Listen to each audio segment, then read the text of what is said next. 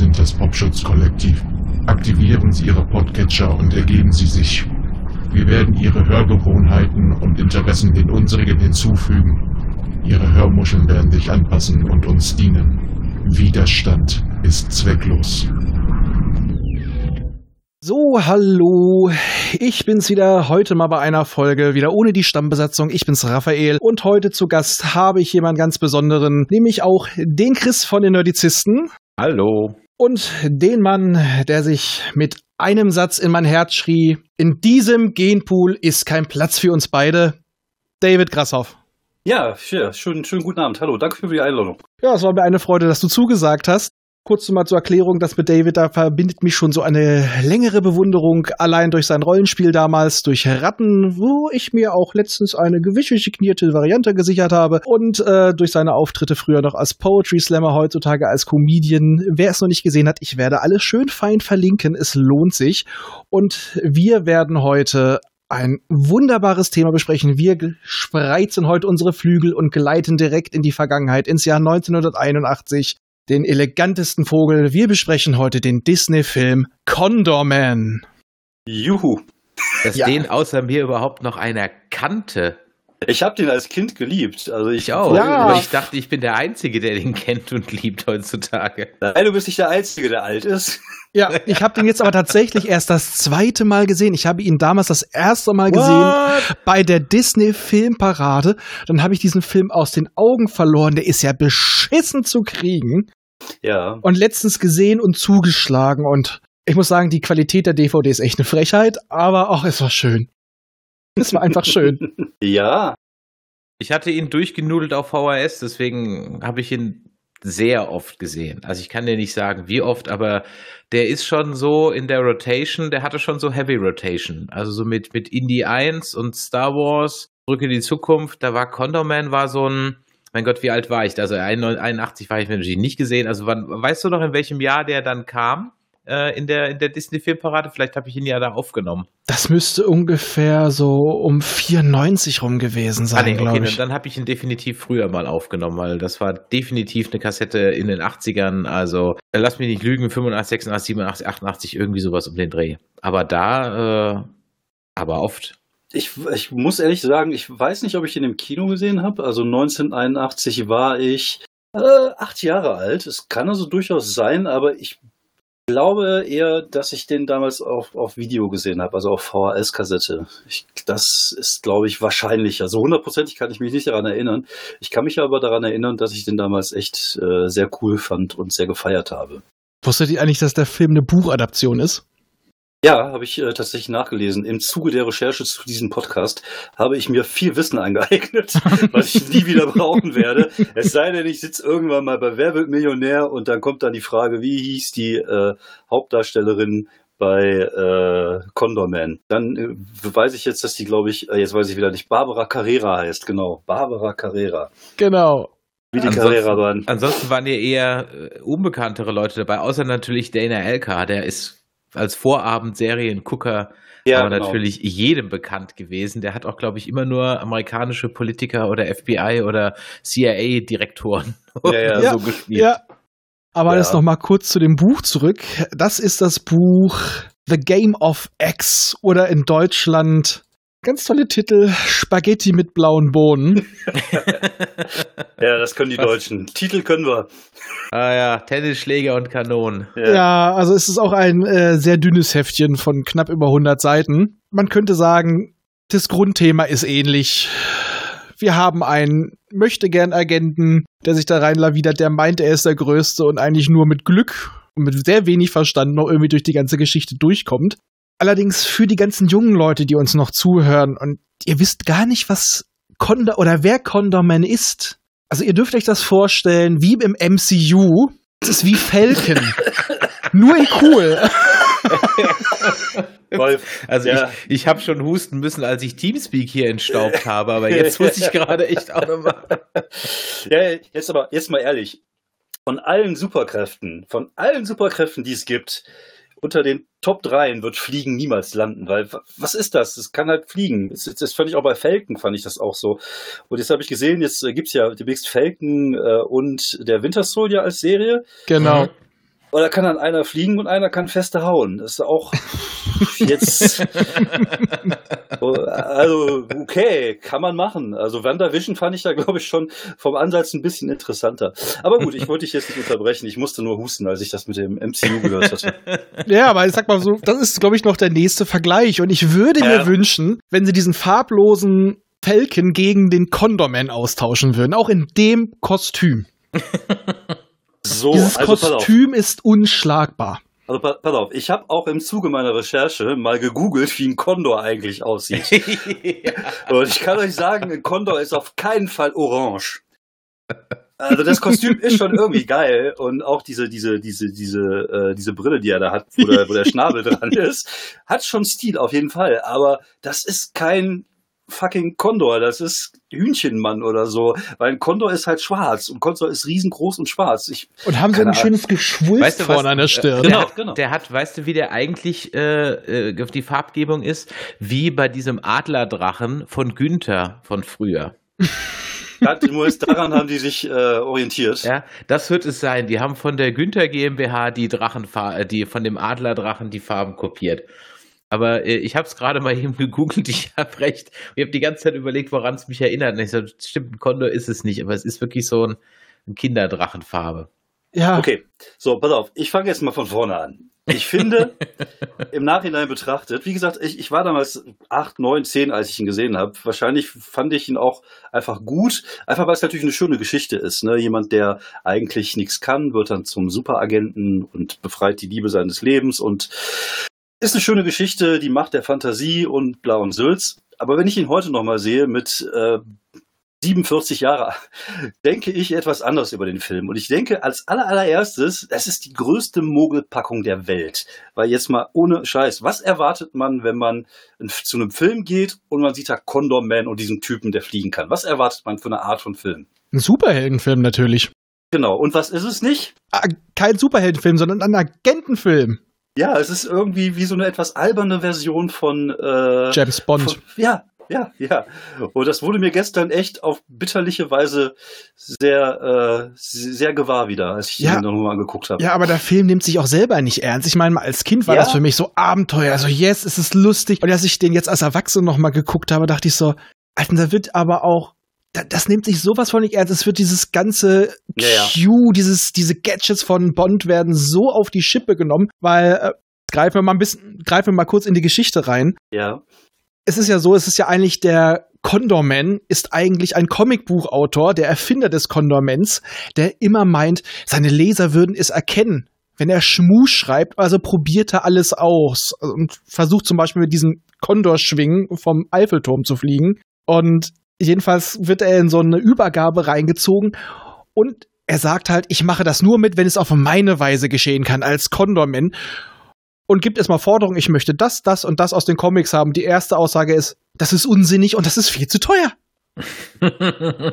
Was heutzutage in vielen Filmen gar nicht mehr gesagt wird, diese realistische Aussage. Das stimmt, ja. Das ist richtig. Aber glaubst du, diese Ironie war gewollt? Glaubst du Niemand hat Iron Man je gesagt, das ist zu teuer. ja, musst du jetzt noch 15 vor diesen Dingern haben. Also, ja, das ist richtig. Aber glaubt ihr wirklich, das war ironisch gemeint? Ich glaube schon.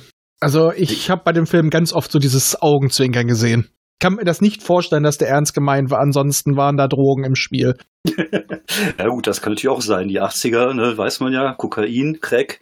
Hm, dann denkt man plötzlich mal, so laufe ich mal als riesiger Vogel durch die Gegend. genau. Ja, also mir ist, mir ist tatsächlich aufgefallen, dass es halt wirklich eher ein äh, Spionfilm ist und dass er eigentlich ja auch am Anfang sieht man ihn ja einmal kurz dann in die Szene reinflattern äh, und am Ende gibt es halt eine Szene, wo der dann als Condorman äh, mit seiner Uschi da äh, davonfliegt. Der Laser Lady. Der Laser Lady, genau. Wobei ich fand diese Anspielung auf die Comics und diese, äh, auch dass der Bösewicht irgendwann rausgefunden hat, so, äh, wir müssen uns einfach nur an den Comics richten, dann wissen wir, wie der nach Italien kommt oder, nee, der wollte nach Frankreich, glaube ich, oder so, ne, in die Schweiz ja. oder irgendwie sowas. Mhm. Über, auf jeden Fall über die Alpen. Das fand ich ja schon ganz nett. Also es ist, ist auch, äh, fand ich auch witzig, aber es ist halt einfach kein Superheldenfilm. Also das ist halt. Äh, in, ja, aber ich habe den als Kind, ich habe den als Kind nie als Superheldenfilm wahrgenommen. Mhm. Also ich, ich habe zwar jetzt auch bestimmt nicht gedacht, oh, eine James Bond Parodie, aber äh, das war für mich schon eher immer ein Agentenfilm. Also allein schon durch diese ganzen Location-Wechsel. Es ist auch mehr ja. oder weniger die fast so die gleiche Reise, die ähm, James Bond in Liebesgrüße aus Moskau macht. Danke, ja, also. danke. Ja, ja. So einmal schön noch über, über Dubrovnik äh, in die Schweiz. Genau. Und, ja. Auch die Kameraeinstellungen sind teilweise eins zu eins aus dem Ja, Film ja. übernommen. Ja, die haben ja zum Teil, äh, habe ich gelesen, in meinen tiefer gehenden Recherchen, also eigentlich habe ich nur den Wikipedia-Artikel gelesen, ähm, haben die ja äh, die Leute, oder beziehungsweise zum Beispiel der Stunt-Koordinator, der diese äh, Autostunts gemacht hat, ist tatsächlich auch jemand, der vorher für die James Bond-Filme äh, gedreht hat. Und das sieht man zum Teil auch gerade bei dieser Verfolgungsjagd mit dieser äh, Sinti und Roma-Karre, um das mal politisch korrekt zu sagen, anders als im Film. Ähm, und diese fünf, die Porsches, wobei ich frage mich immer, warum muss man einen Helm tragen, wenn man Porsche fährt? Aber so ist das halt scheinbar. We weißt du was, was ich mich als Kind schon äh, gefragt habe? Warum fahren Russen Porsche? Stimmt auch wieder. Weil Porsche geil ist. Ja, Damals natürlich, es war- Ohne jedenfalls. Scheiß, diese Porsche haben, ich habe, es gab, es gab so eine Phase, da habe ich alle Autos schwarz angemalt und mit nagellacken roten Streifen davor gemacht. Haben sich Und deine Eltern ich- bestimmt sehr gefreut drüber, oder? Ja, ganz sicher. Vor allem, wenn- Und, immer wenn er äh, gesagt hat, Mama, ich brauche deinen Nagellack. Genau. und dein dann Auto. roten. Ja. Und, und dann hatte ich aber mal eine Fahrt, da waren alle Porsche dann äh, schwarz angemalt und die Scheiben waren silber. Ich fand das so arschbacken geil. Und ähm, da, wo ich arbeite in Düsseldorf, in einem in der Klassikremise, das ist so ein Oldtimer-Marktplatz, da stand letztens original so ein Porsche rum. Also jetzt natürlich nicht mit den silbernen Scheiben, aber so ein schwarzer 911er in dieser GT, hab vergessen, was das ist, mit, mit diesem riesen Heckspoiler drauf. Fehlte nur noch diese nette Radarantenne auf dem Dach. Ja, stimmt, die hatte der eine ja, ne? Mhm. Aber auch das Auto vom Condorman ist ja geil. Das auf jeden Fall, ja, das fand ich auch. Aber auch dieses Orange-Rot, glaube ich, diese Farbkombination, das war schon sehr stylisch. Und gut, ich frage mich, wie die aus diesem, aus dieser Karawane-Fahrzeug, was sie vorher hatten, dann da reingekommen sind, weil das Dach war ja eigentlich zu. Aber egal, wir brauchen ja, also Logik ist jetzt auch nicht so wichtig, weil die sind ja tatsächlich runtergefahren. Und Ja. Äh, ja, ja. Ja gut, ich, das Problem ist natürlich, wie gesagt, wenn ich den Film jetzt gucke mit 47 und ich bin jemand, der gerne Schläferz-Filme guckt und da so diese, ich kenne ja Schläferz, ich weiß nicht, ist das Ja, ja. euch? Natürlich. Also ich mache da immer super gerne mit und, und twitter da immer sehr viel und ich suche natürlich immer so diese, diese Sachen, die irgendwie schräg oder lustig sind, um, um Tweets abzusetzen im Normalfall, wenn ich das mache. Und das, so habe ich den Film gestern halt auch geguckt. So, ich wollte mir den halt nochmal komplett angucken, am Stück, damit ich den komplett da habe. Und da sind mir natürlich solche Sachen dann irgendwie aufgefallen, dass halt, aber gut, das Ding hat halt einfach auch 40 Jahre jetzt auf dem Buckel. Das ist natürlich klar, dass da irgendwelche Sachen dabei sind, die schon ein bisschen seltsamer oder schräger sind. Mhm. Wobei ich ganz ehrlich sagen muss, als ich ihn jetzt nach also bestimmt 20 Jahren wieder gesehen habe. Ein Film, den ich aber wirklich nie vergessen habe, aber ich habe ihn bestimmt, also 20 Jahre ist das locker her, jetzt gesehen habe. Also es war jetzt nicht so, dass das ein, also wenn der, wenn der bei Schläferz laufen würde, das wäre schon ungerecht. Ja, ja, der Doch, ist also noch, das ist der kein noch, Schläferz. Nein, nein, der, der ist ist zu noch- gut für einen Schläferz. Er Ja, ist genau. nicht viel un, äh, unlogischer als ein James Bond-Film aus der Zeit. Nein, nein, Also, das ist richtig. Oh, aber ich habe letztens auch James Bond-Filme irgendwie aus den 60ern oder 70ern gesehen. Das, das ist aber auch schon teilweise sehr grenzwertig. Mhm. Ich Ja, sag nur der erste Roger Moore-Film. Ja, Da muss Also- ich nicht weitergehen. ja, stimmt. Es ist, ja, es ist auch vollkommen okay. Wie gesagt, also für einen Schläferz ist der nicht schlecht genug, das ist richtig. Und äh, aber ich habe den halt so ein bisschen so in diesem Stil geguckt und ich muss sagen, ich persönlich fand, dass der nicht besonders gut gealtert ist. Der Condorman jetzt, also nicht der ich habe mich gefragt, ich habe mich gefragt, ob der einen Achtjährigen heutzutage noch hinterm Ofen hervorlocken würde. Nein, dafür ist er zu, zu langsam und bezieht sich auf eine Art Agentenfilm, wie es sie heute nicht mehr gibt. Das ist halt wirklich so auf die Bond-Filme Ja, ja, der genau. damaligen Zeit. Das, die, die jetzt Daniel Craig und vielleicht noch Brosnan kennen, ähm, die sehen einfach die Parallelen davon nicht. Das ist Mhm. richtig, ja, ja. Denke ich auch nicht. Ich denke, das ist, äh, ich glaube, das äh, ist echt auch die, die Art der Action und so. Das ist halt alles irgendwie für die Kinder von heute wahrscheinlich zu muffig, würde ich jetzt mal so behaupten. Naja, sagen wir es mal so, die normalerweise scheißt Disney ja alles wieder auf den Markt regelmäßig. Der Film wurde einmal auf DVD veröffentlicht und das war's. Naja, ja, ich glaube, der, ähm, der hat äh, im Jahre 1981, ich glaube, der hat 12 oder 14 Millionen gekostet, hat aber nur 9 Millionen eingenommen. Das war also auch der Grund, warum 1981 äh, die Zahlen bei Walt Disney nicht so gut waren. Damals ging es denen auch nicht so gut wie heute, dass die einfach heute können die ja die ganze Welt kaufen. Aber äh, damals war es halt nicht so. Zählt der Film noch zu dieser Dark Phase von Disney, die ja so mit äh, das schwarze Loch ihren Anfang nahm? Weil der ist ja für einen Disney-Film relativ, also in Anführungszeichen relativ brutal. Ja, also es sterben Leute, ja, ähm, zwar jetzt nicht im, im Bild, aber ich meine, jeder Porsche, der explodiert, hat auch einen Fahrer und so weiter und so weiter. Ähm aber die hatten doch einen Helm auf, dem passiert nichts. ja, aber es ist halt definitiv anders als das, was wir heute mit einem Disney-Film verbinden würden. Ich sag ja. mal, selbst sowas wie Tron ist ja schon wo, sowas, wo man sagt, so was, das ist ein Disney-Film, aber ja. das würde ich tatsächlich, also beim Anfang, auch beim Vorspann mit diesem gezeichneten Kontermann, da denkt man noch so, hoch, das wird ein lustiger, fluffiger Kinderfilm. Aber es ist eigentlich, ist es wirklich ein Agentenfilm, den man auf FSK 6 geschnitten hat und ein bisschen Humor reingebracht hat. Hm, also die yes. Thematik ist äh, relativ wenig kindlich. Ja, es ist eine, das ist so eine, so eine Persiflage oder eine Parodie ja. auf diese James Bond Filme, kann man einfach sagen, ja. ja. ja. Wobei, also äh, hier ähm, das Schwarze Loch, ähm, kann ich mich, den habe ich tatsächlich auch als Kind gesehen. Ich weiß, ich hatte sogar noch das Panini-Album damals. Ich weiß, dass ich den damals sehr, sehr geil fand.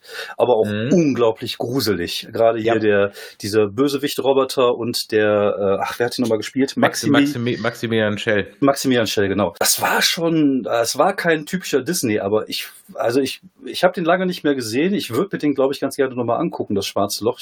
Mhm. Weil ich glaube, der wird auf jeden Fall besser gealtert sein als so ein äh, Condorman zum Beispiel. Also kurzer Spoiler, ich habe ihn vor zwei Wochen noch geguckt und ähm, ja, ist er. In, okay. Nicht in allen Bereichen, aber in manchen mhm. schon und von der Atmosphäre her immer noch sensationell, aber das ist mal ein anderer Podcast. Mhm, ja, das kann ich, kann ich aber auch bestätigen, weil Chris letztens auch schon das angesprochen hat. Ich habe mir den gestern noch mal angeguckt. Der ist definitiv besser gealtert. Definitiv.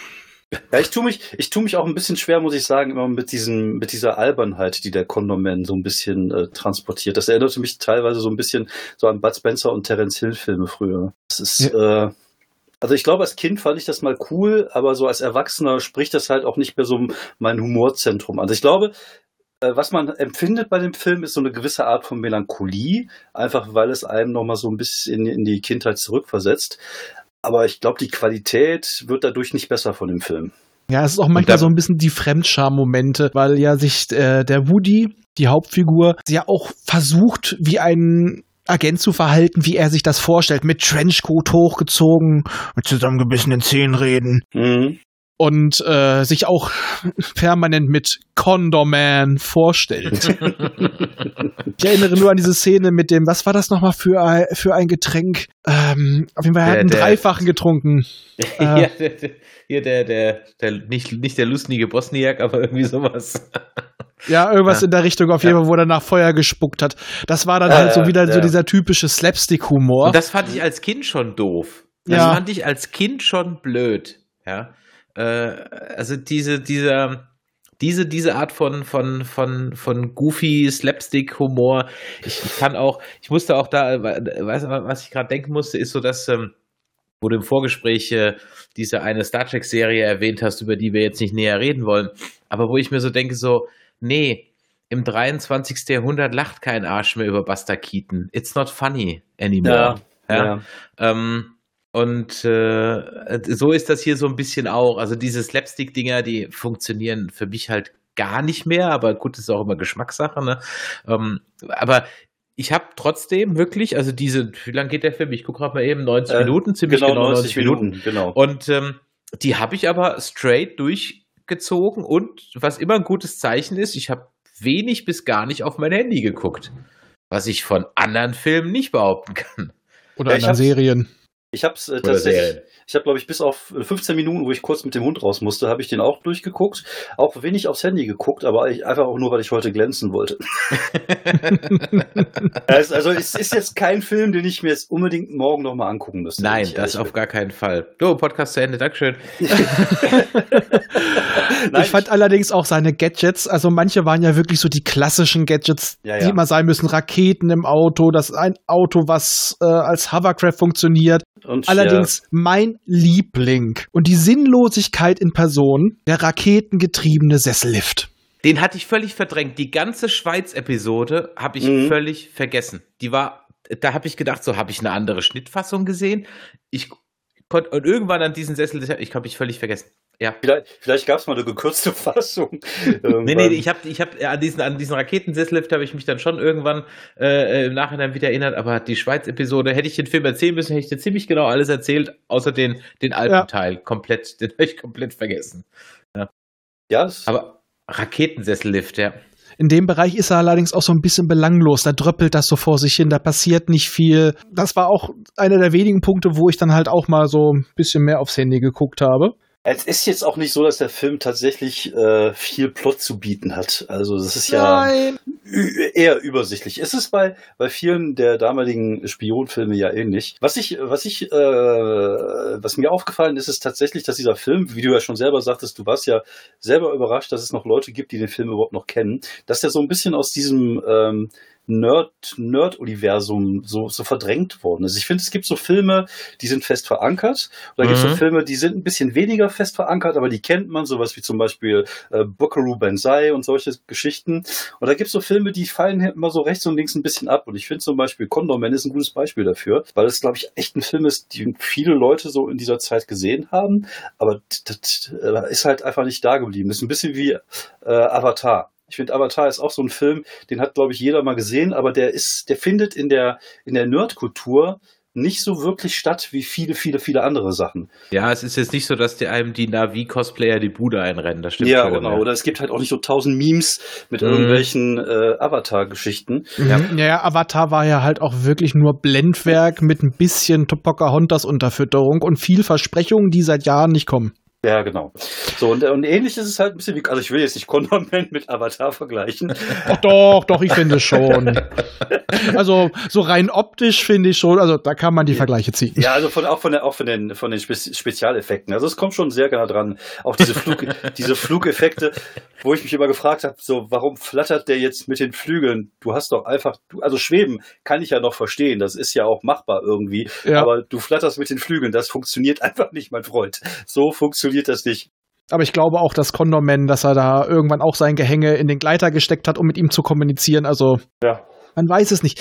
Nein, aber dieser Film versuchte ja halt auch irgendwie, was ja jetzt auch bei, ja, in den letzten Jahren so bei den, den Superheldenfilmen ja so modern war, so ab den 2010ern, es sollte realistisch wirken. Mhm. Und diesen Anstrich hatten sie ja irgendwie auch da mit drin. Ja, sprichst halt, du gerade was, ja, sorry es wirkte halt nur noch lächerlicher dadurch. Aber echt, um ehrlich zu sein, ich weiß es gar nicht. Also jetzt mal ohne, ohne Witz, wo du jetzt gerade, wo du sagst, wenn ich das vergleiche, diesen Condor Man, vergleiche mit ähm, Batman, mit einem Captain America aus den 80ern oder einem Wonder Woman oder ähm, einem Hulk, dann stinkt das jetzt nicht so dermaßen dagegen ab.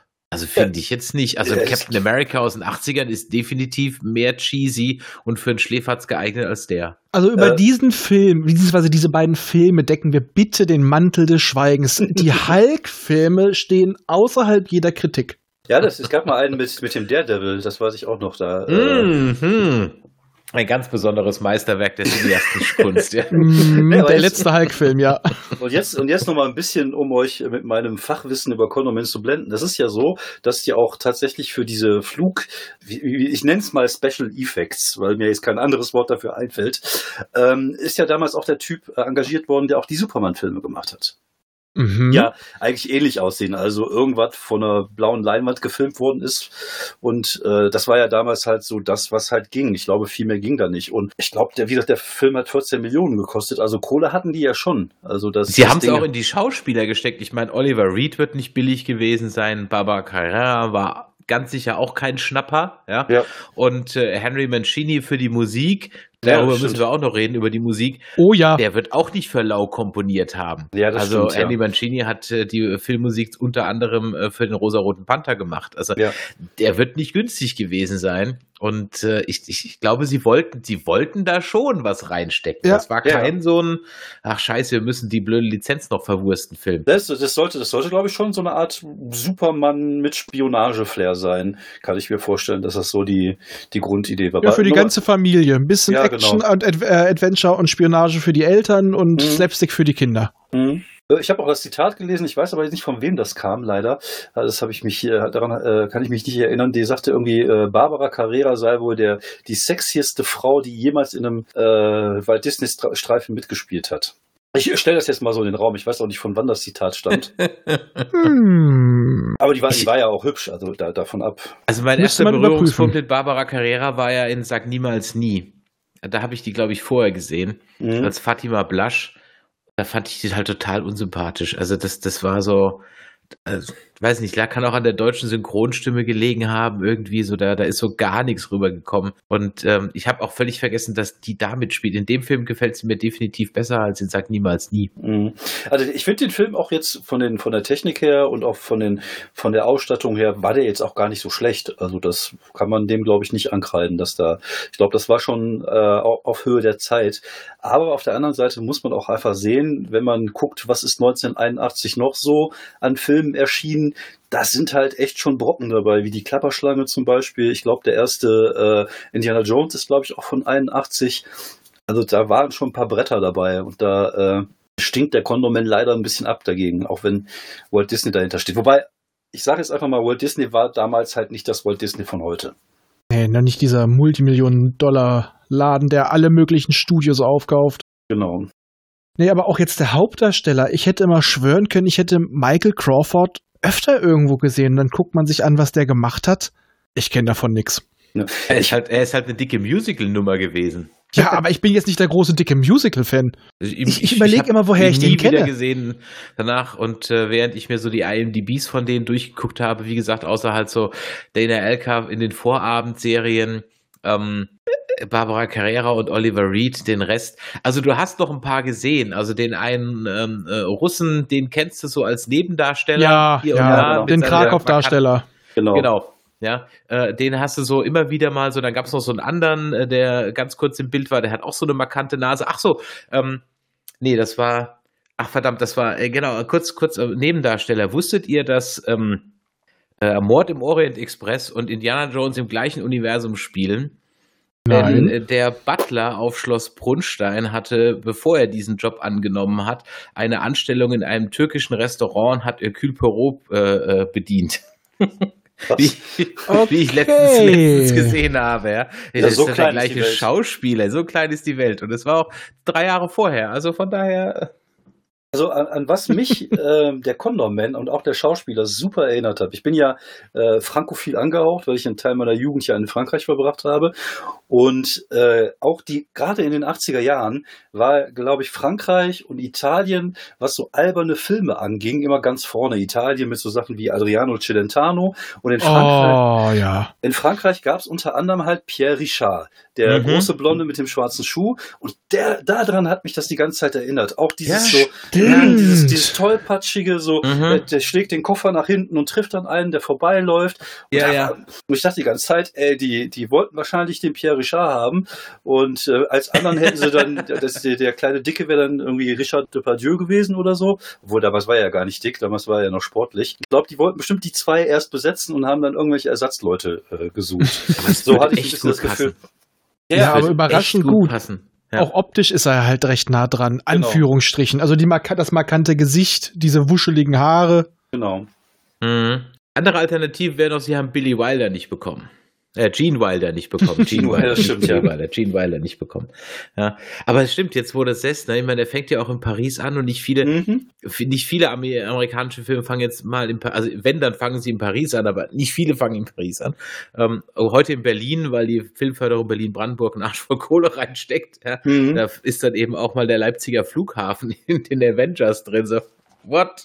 Ich habe ich hab Okay. zum Beispiel, um da mal kurz einzuhaken, ich habe jetzt, äh, kennt ihr The Queen's Gambit? Eine Serie Ja, natürlich. Großartige Serie, großer Fan von, ich liebe, ich könnte der Frau auch beim Kochen vier Stunden zugucken. Ähm, der ist auch größtenteils in Berlin gedreht worden, tatsächlich. Okay. Auch gerade diese ganze 60er Jahre Optik, die da drin vorkommt, alles Berlin. Gibt's da, glaube ich, ein kleines Making-of bei äh, Netflix, kann man sich mal reinziehen. So, Hm. das mal so nebenbei eingeschoben. Ja, aber generell, der Film spielt ja generell irgendwie immer in Europa. Und was ist für die Amerikaner? Was ist immer Europa als erstes? Paris. Oder Eigentlich, bei, und Bayern. Ja, oder Bayern. Und da bin ich jetzt, wo du das gerade sagst, da bin ich echt überrascht, dass sie nicht noch einen Abstecher aufs Oktoberfest machen. Hm, wobei dieses Schweiz-Ding war schon sehr nah dran, fand ich. War schon. dieser- ja. äh, dieser das ist für die doch eh das Gleiche. Schweiz, Österreich, Deutschland. Da ist ein großes, alles Bayern. Richtig. Wie damals der Chevy Chase-Film mit der Familie Griswold in Europa. Oh Gott, ja. Oh. Ah, die verrückten vier auf Achse, ja.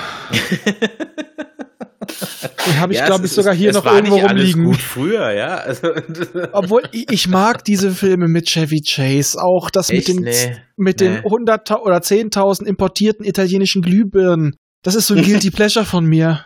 Ja, ich gucke dir auch gerne. Also, wo wir vorhin über Pierre Richard gesprochen haben, das, ähm, da ist mein absolutes Highlight, ähm, äh, mein Gott, ein Kamel kommt selten allein, kann er sein?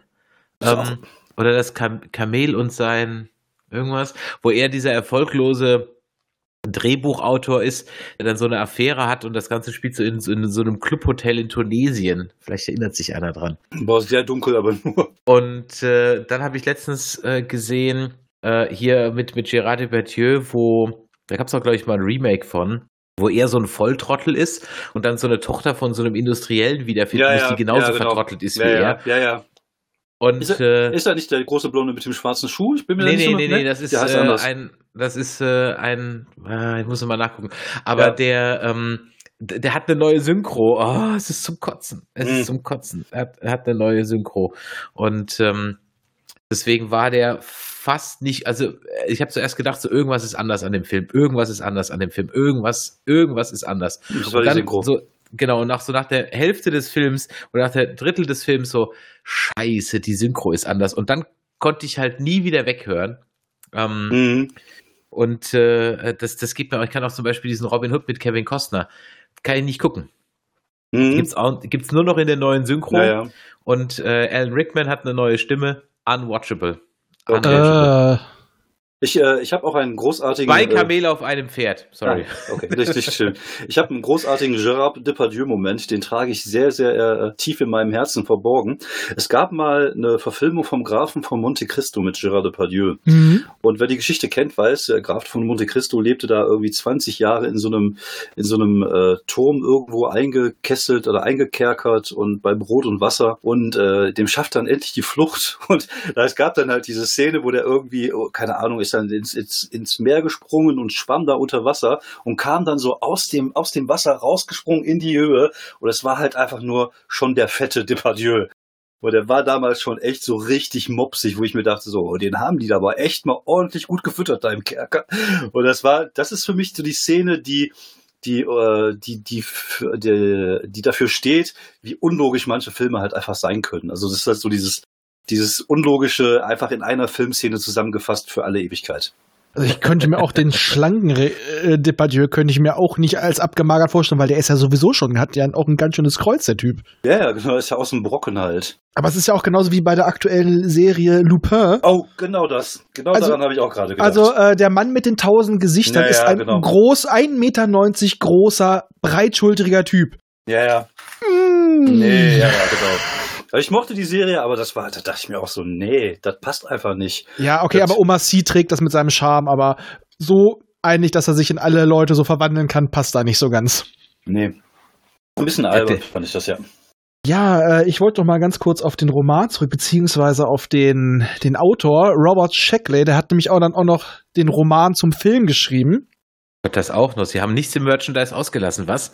Nee, und äh, der ist äh, ein paar uns bekannten Franchises hat er auch seine Finger mit drin gehabt, hat zu einigen Sachen halt auch Romane geschrieben, nämlich unter anderem zum Babylon 5 Pseudopiloten, sage ich mal, A Call to Arms. Der hat den Roman dazu geschrieben.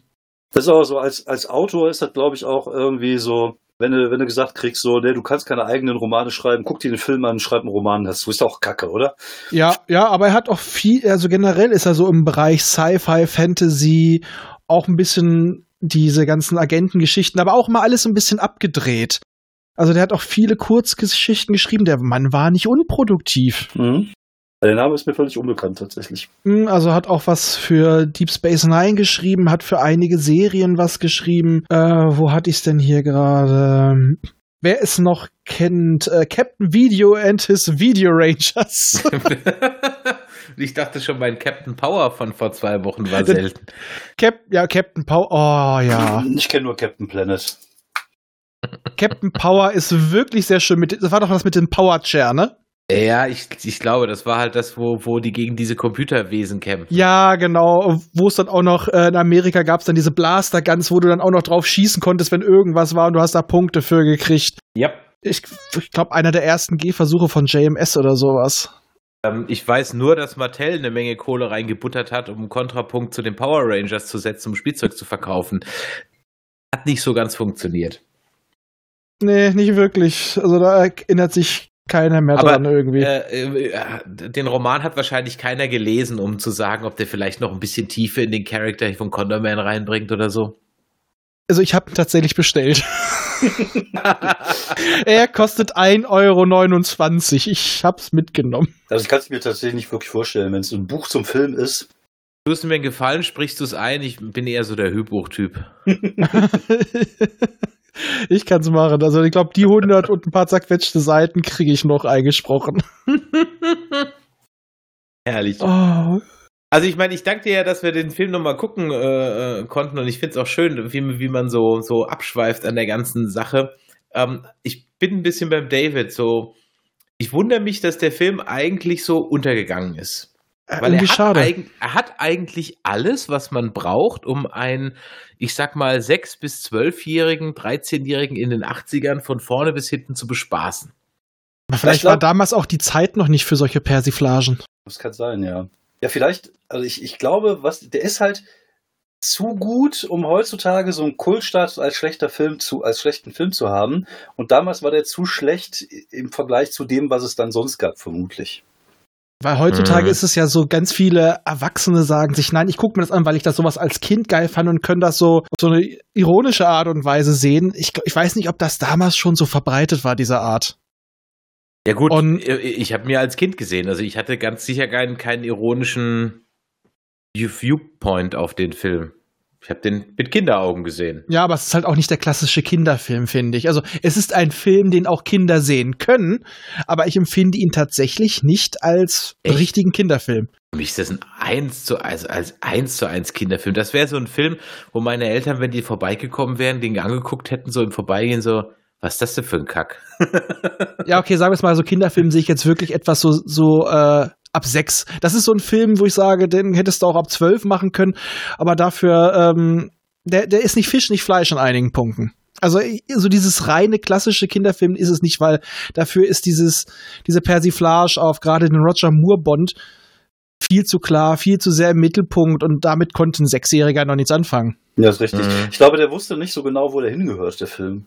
Ja, nicht Fisch, nicht Fleisch. Ja, genau. Das ist irgendwie so dieses, äh, man, man probiert, vielleicht war es auch einfach der Versuch, da mal irgendwas Neues zu machen und das ist dann halt dementsprechend nicht rezipiert worden. Ich glaube aber gerade Persiflagen sind auch echt schwer. Also es gibt ein paar gute Persiflagen auf James Bond Filme. Äh, hier diese, diese französischen, ich weiß aber jetzt nicht den Namen. Also die OSS-Dinger? Ja, genau, die OSS-Dinger. Die fand ich zum Beispiel ganz unterhaltsam. Und äh, dann gibt's dann halt so Sachen wie die nackte Kanone und sowas. Aber äh, das ist dann halt so übertrieben, dass man das als Persiflage vielleicht wahrnimmt. Und in dem Film ist das, glaube ich, ist so die Grenze noch sehr. Also meinen die das ernst, meinen die das nicht ernst? Ich glaube, das hat keiner so wirklich als, als Persiflage oder als Parodie wahrgenommen damals. Ja, auch zehn Jahre später hat sowas nicht richtig funktioniert. Ich meine, solche Geschichten gab's immer wieder, wo irgendjemand dann in diese Agentenrolle reinstolpert. Ähm, mhm. Ein Film, den ich letztens auch, als ich nicht pennen konnte, geguckt habe, fällt mir ein. Genau zehn Jahre später, Teen Agent, wenn Blicke töten könnten mit Richard Rico.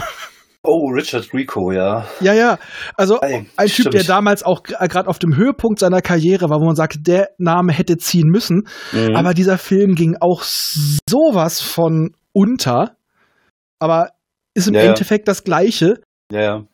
Nur ohne, ohne Kostüm. Der einzige, der es wirklich kann, war Bill Murray in dieser äh, Geschichte mit dem, ich weiß gar nicht mehr, wie der Agent Film hieß. 00 nix. Genau, Agent- der ist auch wieder, der deutsche Name ist auch schon wieder so scheiße. Jetzt tut Ja. ja aber Austin Powers auch ein bisschen Unrecht, Freunde. Ach stimmt, Austin, aber Austin Powers war schon in den 90er, oder? Ich glaube Ja. später, oder? Ich, Schon echt schon so alt? Ja, ich, also 2000er? Ach Gott, fühle ich mich jetzt alt. ja. Nirvana ist 30 Jahre alt. ja. Lalalala, ich höre euch nicht. Ich höre euch nicht. Also, äh, wo du gerade ge- gesagt hast, der Film weiß nicht ganz so genau, ob er sich ernst nehmen soll oder nicht. Äh, Wo mir das aufgefallen ist, sind halt bei den Szenen mit Oliver Reed und Barbara Carrera, weil die sind halt überhaupt nicht funny. Ähm, Nee, stimmt, ja. nee. Also äh, da wechselt der Film also komplett seinen Ton und ähm, bei beiden Szenen, die sie zusammen haben, am Anfang in Moskau und dann später in Monaco, ähm, äh, ist das schon, ja, es fehlt eigentlich bloß nur, dass ihr eine runterhaut. Also das ist eigentlich kurz davor, Ja, was ja. James Bond, by the way, öfters mal macht, aber ähm, äh, ja, gerade ja. doch der alte Bond, also der erste. ja, auch, auch, auch der Brosnan haut der Michel Michel Marceau kräftig eins in die Fresse. Also bei Ähm, Sean Connery ist mir nur aufgefallen, ich habe mir auch irgendwann hier den Rewatch gestartet und Mhm.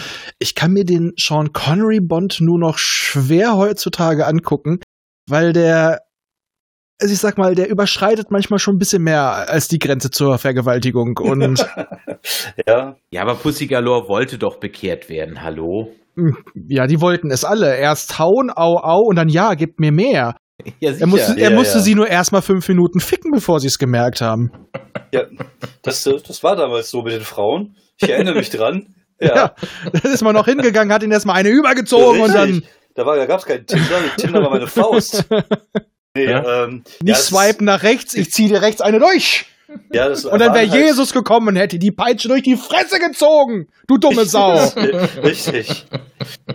Ja, das waren halt schon andere Zeiten. Das ist, äh, kann man nicht anders sagen. Ja. Ähm, aber ich, ich glaube, Condor Man ist halt, will halt einfach zu viel sein. Es will ein Superheldenfilm sein, Spionagefilm, es will der persiflarisch sein, aber irgendwie auch cool und actionreich. Und ich glaube, der wollte einfach auf zu viele Hochzeiten gleichzeitig tanzen und hat es halt nicht geschafft, da irgendwie äh, ja in irgendwas richtig gut zu sein. Der Witz ist, eigentlich meckert man drüber, aber er wäre eigentlich das Richtige für das Marvel-Rezept. Ja, glaub- ja. Also ich Wie sag mal gesagt, wirklich, ich- ich- den ich- Film noch mal neu aufziehen.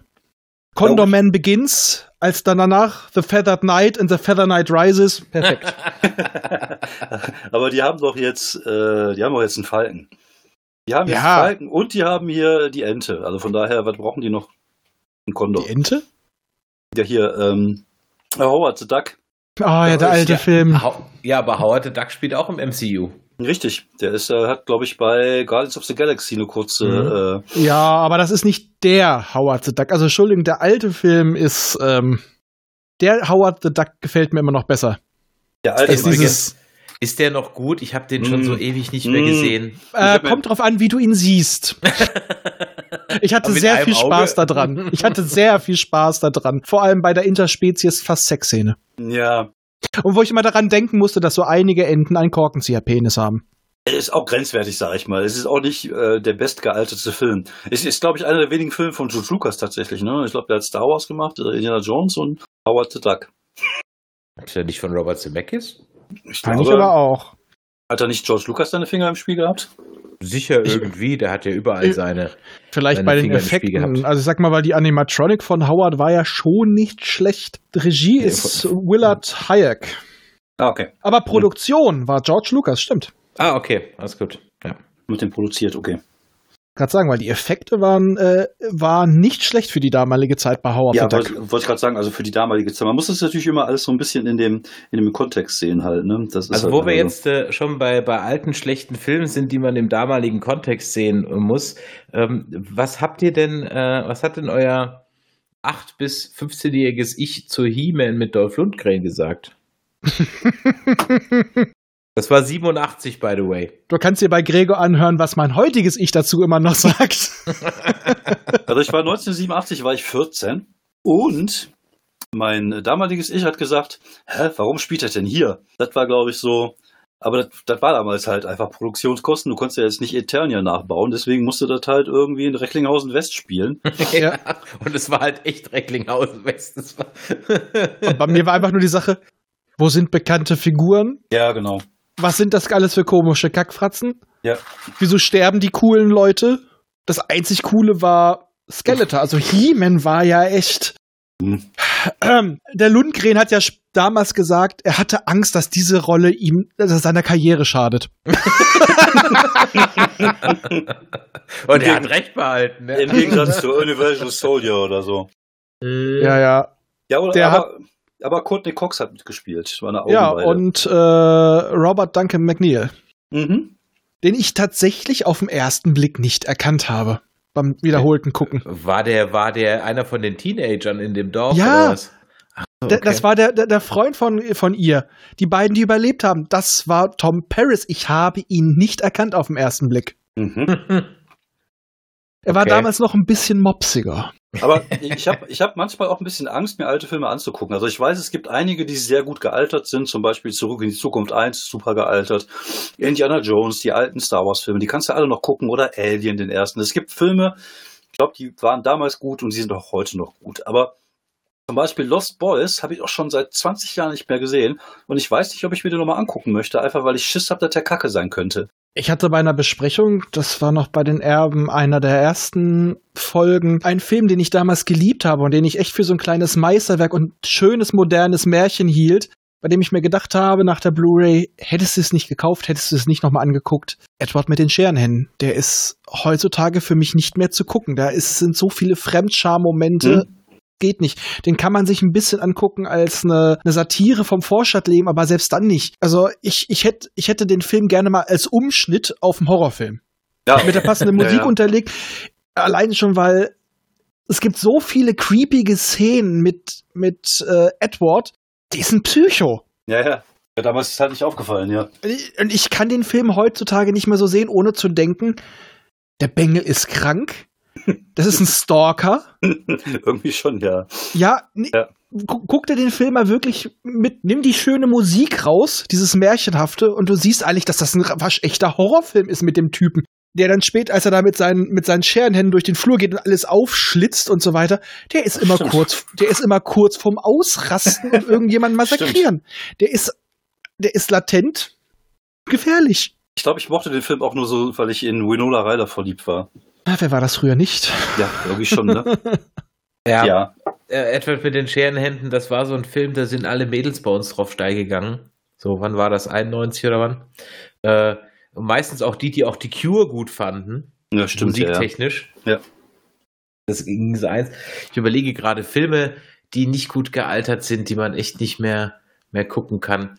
Ähm, fällt mir gerade gar nicht so ein. Also was, was immer wieder der Test of Time einfach äh, besteht, ist, wo wir es vorhin von Disney-Filmen hatten, ähm, ist 20.000 Meilen unter Meer. Ja. Muss ich ganz ehrlich sagen, habe ich äh, mit dem Forever Nerd Girl vor ein paar Monaten nochmal geschaut. Ich habe ihn auch seit 20 Jahren dann wieder zum ersten Mal geguckt. Das Ding funktioniert, trotz, was ist hier 1965, was ist, Ja. das ist, funktioniert heute immer noch. Ja, hat mit dem Buch nicht viel zu tun, alles klar, Haken dran, aber das Setdesign, die Ja, ja. Ausstattung, ja. Wer dazu Wahnsinn. mehr hören möchte, Wahnsinn. hört sich an von Jules Verne's Erben, Seehundfrauen küssen besser. Haben sie auch Titel. verglichen, ja, weil der Film ist, der ist zeitlos, auch von seinen Aussagen. Okay, das Gesinge geht mir tierisch auf den Sack. Mhm. okay. Aber ansonsten, äh, wir haben nicht umsonst bei den Erben diese Nautilus äh, mit ins Logo genommen, weil die ist, die, das ist einfach die Nautilus. Mhm. Ja. Dieser Film ist äh, wunderschön gealtert und war auch für die damalige Zeit schweineteuer. Deswegen sieht er auch, obwohl Ja. es Modelle sind, sieht er immer noch gut aus. Ja, aber du kannst, also ich glaube, das ist natürlich auch einfacher, so einen Film gut altern zu lassen, weil es halt auch nicht in der, in der damaligen Moderne spielt. Ich glaube, das, das hat natürlich immer auch Ja. einen gewissen, Das stimmt. gewissen Faktor, der da reinspielt. Zum Beispiel auch Labyrinth kann man sich heute immer noch angucken. Oder ich glaube auch Legende mit Tom Cruise kann man sich bestimmt auch noch gut angucken Man heute. konnte Nein, sich Legende nein, nie nein, angucken. nein, nein, Man konnte sich nein, Legende nein. nie gut angucken. Nein, nein. Äh, wenn, wenn du zu viel Zeit hast und irgendwas gucken willst, dann guck äh, äh, von mir aus nochmal Dark Crystal aus der Zeit, aber guck Bitte nicht Legende. Aber Schlimm. Ähm, ich meine, aber äh, eigentlich müsste doch eigentlich, man könnte doch vielleicht, vielleicht verschaffen wir es ja durch diesen Podcast äh, Condor Man zu einem Revival zu verhelfen. Ich meine, das ist 80er pur in allem. Das Und, stimmt, äh, ja. Und Ja. alle Filme versuchen gerade die 80er wieder hochleben zu lassen. Make Das a stimmt. Condor Man Remake. Ja, make Condor Man great again. Aber damit auch mit Donald Trump, hä? Oh ja, Donald Trump macht den ersten er sagt, "Uh, I'm so huge, I'm on the fly. Und dann fliegt er und dann hört man nur so. und dann kommt ein neuer Condor Man. Darf ich, darf ich ganz kurz einen kleinen politischen Exkurs, Exkurs auf das Impeachment, was gestern begonnen hat, geben? Ja, Natürlich. Ich finde ja, ähm, amerikanische Politik, äh, da gab es auch mal einen schönen, äh, eine schöne Kolumne bei Spiegel. Das ist, ich bin ja süchtig nach amerikanischer Politik geworden. Ne? Äh, also, das ist für mich so wie, wie House of Cards, die Extra-Staffeln. Und äh, jetzt haben wir die Final Season. Die letzte Staffel läuft. Und gestern äh, äh, startete ja dieses Impeachment-Verfahren. Und da Mhm. muss ja erstmal jeder Anwalt oder jede Anwaltsseite erstmal darlegen, warum das überhaupt ein rechtmäßiges Verfahren ist. So. Und ähm, die, die, die Anklägerseite, also von den Demokraten, relativ straight, ne, der hat es hier gesagt und bla, und dann haben das mit zeitlicher Abfolge, Video belegt, bla und überhaupt. No big deal. So. Und dann kommen die Trump-Anwälte und die quatschen ungelogen zwei Stunden lang und du hast keine Ahnung, worüber sie geredet haben, worum es ging, what's the point, noch sonst irgendwas. Ich habe noch nie jemand zwei Stunden lang einfach nur Worte aneinander.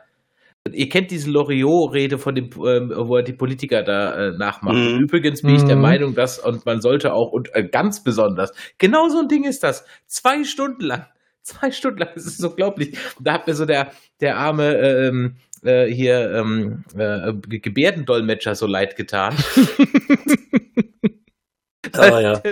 Der, musste halt echt zwei Stunden lang einfach nur Nonsens übersetzen. Es war unglaublich. Es war unglaublich, ja. Als- also das, als- so viel zur letzten Staffel von House of Cards. Als ich die Bilder gesehen habe, ich habe mir gedacht, äh, ich, wenn ich jetzt sprechen würde und hinter mir steht einer, der die ganze Zeit so diese Gebärdensprache macht, ich hätte immer das Gefühl, der will mich hinter mir verarschen. Der macht da Grimassen oder so. Ich könnte da gar nicht ernst bleiben. Ich würde immer so nach hinten gucken, so, was macht er denn da schon wieder? Ich würde mir mal fragen, übersetzt er überhaupt das Richtige? Ja, genau. Komm, man weiß es ja nie. Ne? Es gab ja auch mal diesen Gebärdensprachentypen bei, war das bei, äh, ach, das war irgendwo in Afrika, glaube ich, in Südafrika mit Mandela irgendwas, den sich da reingeschlichen hat und das gar nicht konnte, aber der da einfach stand und dann irgendwie Gebärdensprache so getan hat, als ob. Das fand ich auch sehr amüsant tatsächlich. Was mich ja platt gemacht hat, ähm, Grüße raus an äh, Tao Tao, die auch mal bei uns im Podcast zu Gast war, die Gebärdensprache macht. Was ich nicht wusste äh, und was ich eigentlich total dämlich finde, dass jede Sprache ihre eigene Gebärdensprache hat. Auch, auch krass, ne? Ja, ja. Total, ich dachte, okay, jetzt hast du schon den einen Malus, aber du hast wenigstens den Vorteil, weltweit reden zu können. Nee, Ja. Pustekuchen. Nee, nee, Ja. das ist, ist, das ist ja, es ist, ja, es ist halt auch wieder unterschiedliche Grammatik. Genau. Also dann wird's halt schon, kri- schon kritisch. Dann bräuchten wir alle eine Lingua Franca. das stimmt. Gab's ja auch schon mal, aber setzte sich ja nicht durch, ne? Äh, Ich hatte mal eine Veranstaltung, wo wir tatsächlich auch äh, lustige Texte vorgelesen haben und ein Gebärdensprachler das dann übersetzt hat, was irgendwie strange war, aber das irgendwie auch funktioniert hat, weil die Leute gelacht haben. Wer Meinst weiß, du, was der übersetzt hat. Wer weiß, genau. Wir, Weiß wissen es nicht, David, keine Ahnung. David, vielleicht bist du in Esperanto einfach noch lustiger, ja? Kann gut sein, ja. Der Typ hat einfach gesagt, guckt euch den Deppen an. genau. Macht die ganze Zeit lustig über mich und ich denke so, oh, die lachen, die lachen mit mir. Nein, nein, die lachen über dich. Korrekt. Na, ich, ich, Was machen wir jetzt mit Condor Man, Freunde? Also Empfehlen ich- wir ich- den? Ich glaube, ich glaube, der wird nie wieder. Ich glaube, der wird, der wird mit uns sterben. Also, ich breche eine Lanze für Condorman, aber man sollte ihn sich angucken mit einem alkoholischen Getränk und guten Freunden. Oder mit sehr viel Alkohol. Und vor allem sagen wir euch jetzt, wenn ihr die DVD reinlegt, schraubt nicht an eurem Fernseher rum. Die Auflösung ist so. Der geht nicht größer. Also ich habe es über VLC gemacht und habe dann äh, das Bild beschnitten. Danach hatte ich ihn dann wenigstens bildschirmfüllend. Das stimmt, das musste ich auch machen. Es ist allerdings so, wir kennen das ja alles, oben und unten sind schwarze Balken, aber bei dem Film ist das nicht so, dass das nur ausgesparte Bildinformationen sind. Da ist einfach schwarz. Ja, da war Dunkelheit. Ich war sehr irritiert anfangs. Also ich, ich sag, man kann ihn sich mal angucken, wenn man so melancholische Gefühle hat und wenn man das Gefühl hat, nochmal sich jung fühlen zu können. Aber sonst hat der Film nicht wirklich viel zu bieten, wenn ich ehrlich bin. Ja, es ist was, was man so schön nebenbei gucken kann. Hast du uns hier für so einen Kackfilm hier in dem Podcast gelotst, ja? gelotst. Ich Ja, habe das nur fallen gelassen, dass ich den Film gekauft Ja, ich weiß, habe. ich bin und sofort ihr seid geströmt. Vor allem, ich habe mir jetzt so viel Wissen über diesen Kackfilm angeeignet, was ich nie wieder brauchen werde. Für irgendwas in meinem Leben. ich sag nur, wer wird Millionär? Vielleicht kannst du eine Nummer draus machen. Ja. Wir kommen zunächst mal im Condom-Man-Kostüm auf die Bühne. Also, wenn ich mir das näht, dann würde ich mir das überlegen. Hm, also ich kann auf jeden Fall noch das Lied beisteuern. Ach, wir haben gar nicht über die Musik gesprochen. ne? Richtig, über die Musik müssen wir noch sprechen. Also die Musik ist großartig. Hm? Ja. Ist tatsächlich ziemlich gut, ja.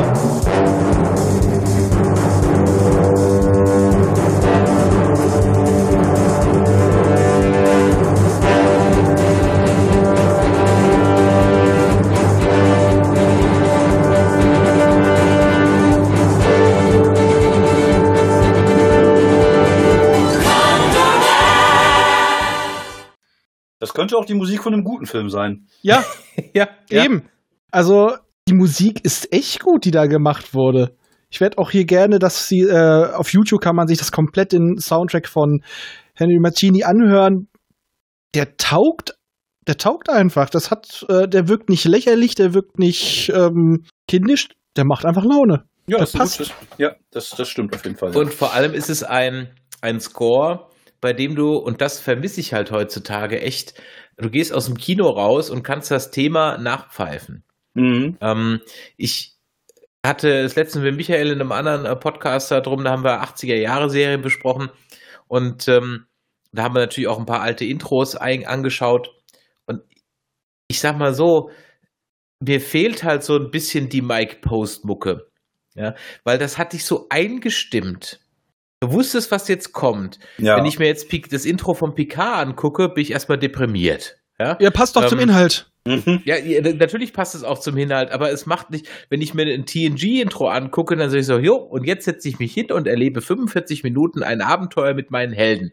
Bei Picard ist es eine Warnung, versteh's doch. Also ich, äh, ich muss sagen, es ist, äh, ich Das ist eine finde, Warnung davor. Ich finde ähm, die Musik und das Intro bei einer Serie tatsächlich auch gar nicht so unwichtig. Also entweder muss es kurz und knackig sein oder es muss geil sein. Also zum Beispiel, äh, es gibt so Intros, die würde ich zum Beispiel nie wegskippen bei, äh, bei Netflix. Zum Beispiel Stranger Things. Ich liebe die Musik. Ich finde, Mhm. Ja. Das äh, ist so eine Atmosphäre, das zieht mich da komplett rein. Ich freue mich darauf, die Musik zu hören und, und ich weiß, es geht gleich los und die Freude auf die Folge ist dann auch größer. Und äh, das äh, Musik ist super wichtig und gerade wenn du was hast, was so ein bisschen in, in Erinnerung bleibt und äh, auch alle großen Serien haben irgendwie so ein Intro, wo man sich dran erinnert, finde ich. Ähm, Ja, vor allem, das A-Team, kommt- Knight ja. Rider. Ja. und es kommt ja auch wieder, dass du wieder richtig Intro-Musik hast und nicht nur mal ein paar Töne. Das ist, Ja, finde ich, so- Gott wobei- sei Dank, dass das wieder so ein bisschen Einzug hält. Wobei bei Condament saß ich gestern da und dachte mir so, hm, waren die früher echt immer so lang, die Intro-Dinger? Weil da siehst du ja erstmal alle Namen und, und das wird ja komplett durchgenudelt. Ne? Da siehst du ja auch schon mal den Kameramann und wer was gemacht hat. Also der geht bestimmt zwei, zweieinhalb Minuten, würde ich sagen. Ja, so War, ein bester ich weiß nicht mehr, in welchem Film das war. Verdammte Hacke, in welchem Film war das? War das sogar, war das sogar Star Wars? Wo extra mit der Gewerkschaft verhandelt wurde, dass die Namen am Ende kommen konnten. Ähm, weil normalerweise war das eigentlich immer so, dass wenn, äh, dass die, die, die Namen der Mitwirkenden per Gewerkschaftsanordnung äh, und alle Schauspieler und Mitarbeiter sind in der Regel in der Gewerkschaft Mhm. am Anfang kommen mussten. Und ich Ah, glaube, krass, Star Wars war einer der ersten Filme, ähm, die es durchgesetzt haben. Also irgendjemand wird mich bestimmt korrigieren, aber wenn es nicht Star Wars war, war es ein anderer Film. Aber Mhm. es gab einen Film, der das wirklich durchgesetzt hat, der gesagt hat, nee, nee, nee, nee, ich brauche das hier als anderes Intro, das geht nicht, das muss am Ende kommen. Mhm. Und ähm, das ist also eigentlich die Ausnahme. Und ich meine mich zu erinnern, ganz dunkel, dass man heute immer noch eine Ausnahmeregelung mit der Gewerkschaft treffen muss, wenn das ganz am Ende kommt. Ja, Aber ist ja eigentlich jetzt Standard so. Ich glaube, der einzigen, die das noch wirklich machen, dass es vorher kommt, das äh, ist, das ist James Bond. Und ein bisschen gefaked Deadpool. Ansonsten Stimmt, fällt ja. mir keiner ein, wo am Anfang wirklich die Credits kommen in der Form. Ist das nicht bei Marvel-Filmen manchmal auch so? Ich habe Nee. Marvel-Filme eben gerade nicht, aber es war, also wie gesagt, Star Wars waren somit die ersten, die damit angefangen haben.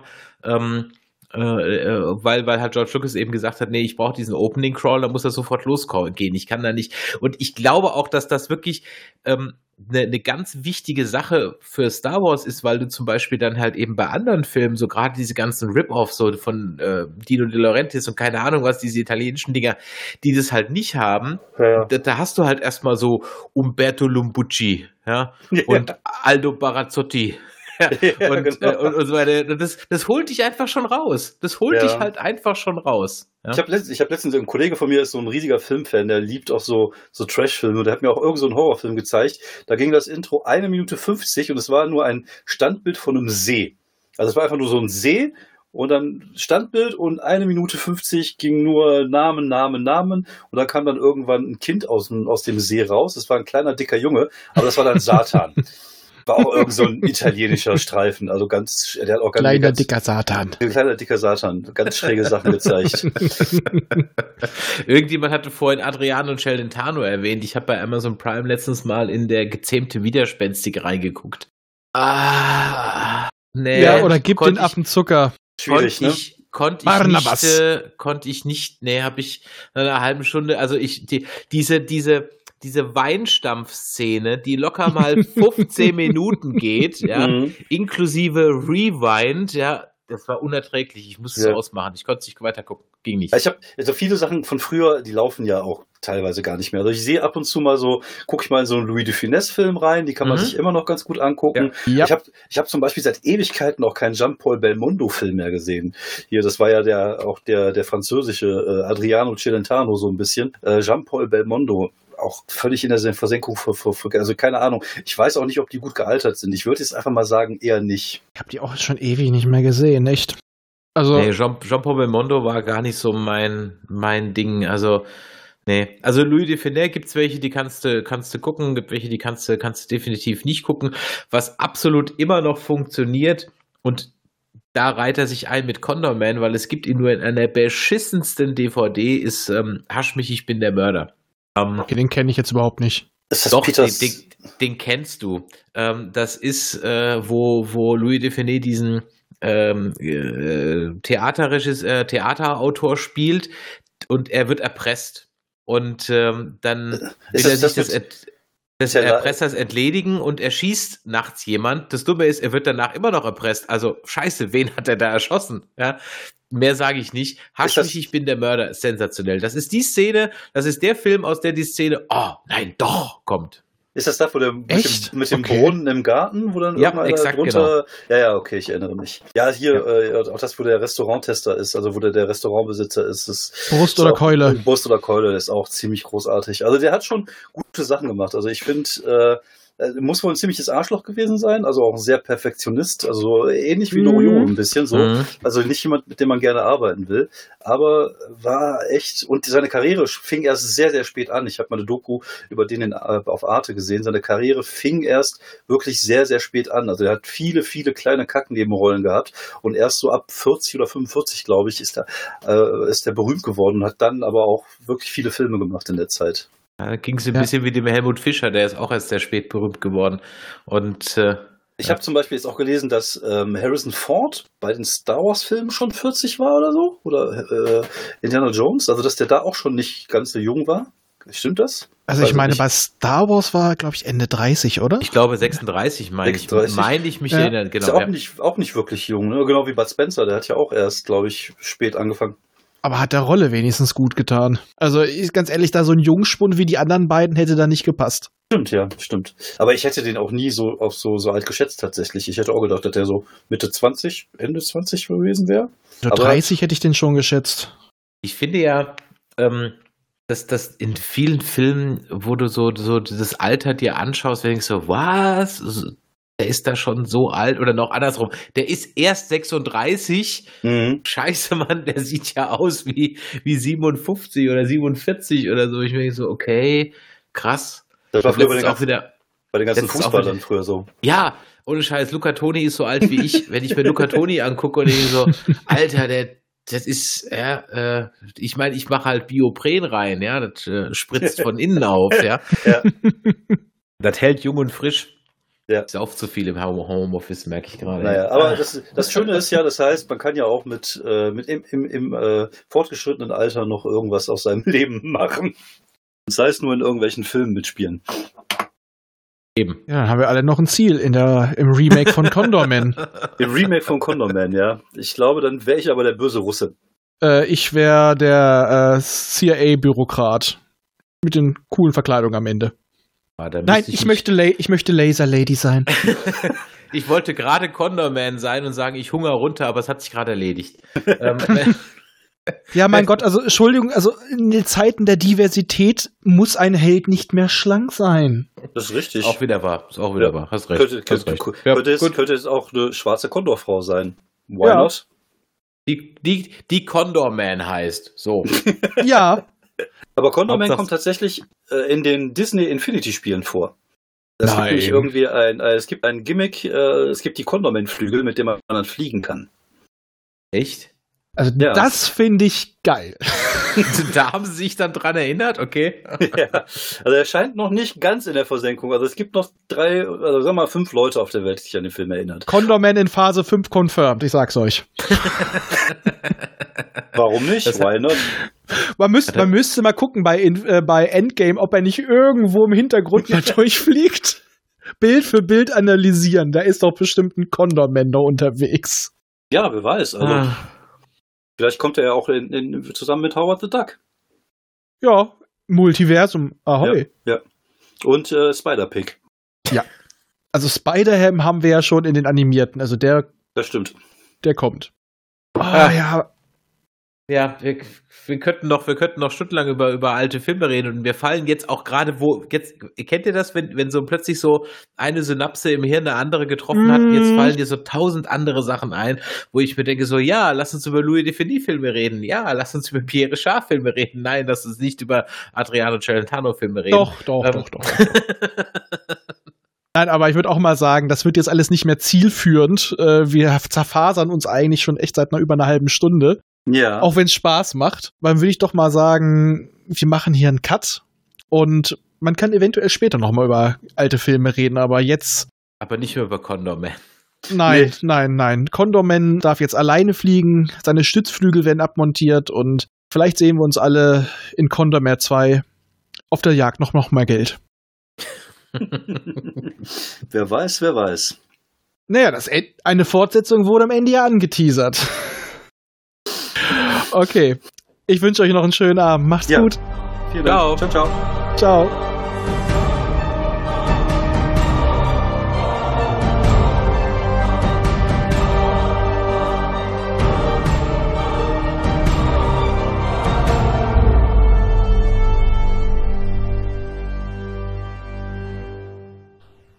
Immer dran denken, auch die Raumfahrer des 21. Jahrhunderts wussten schon von der heilsamen Kraft des Alkohols.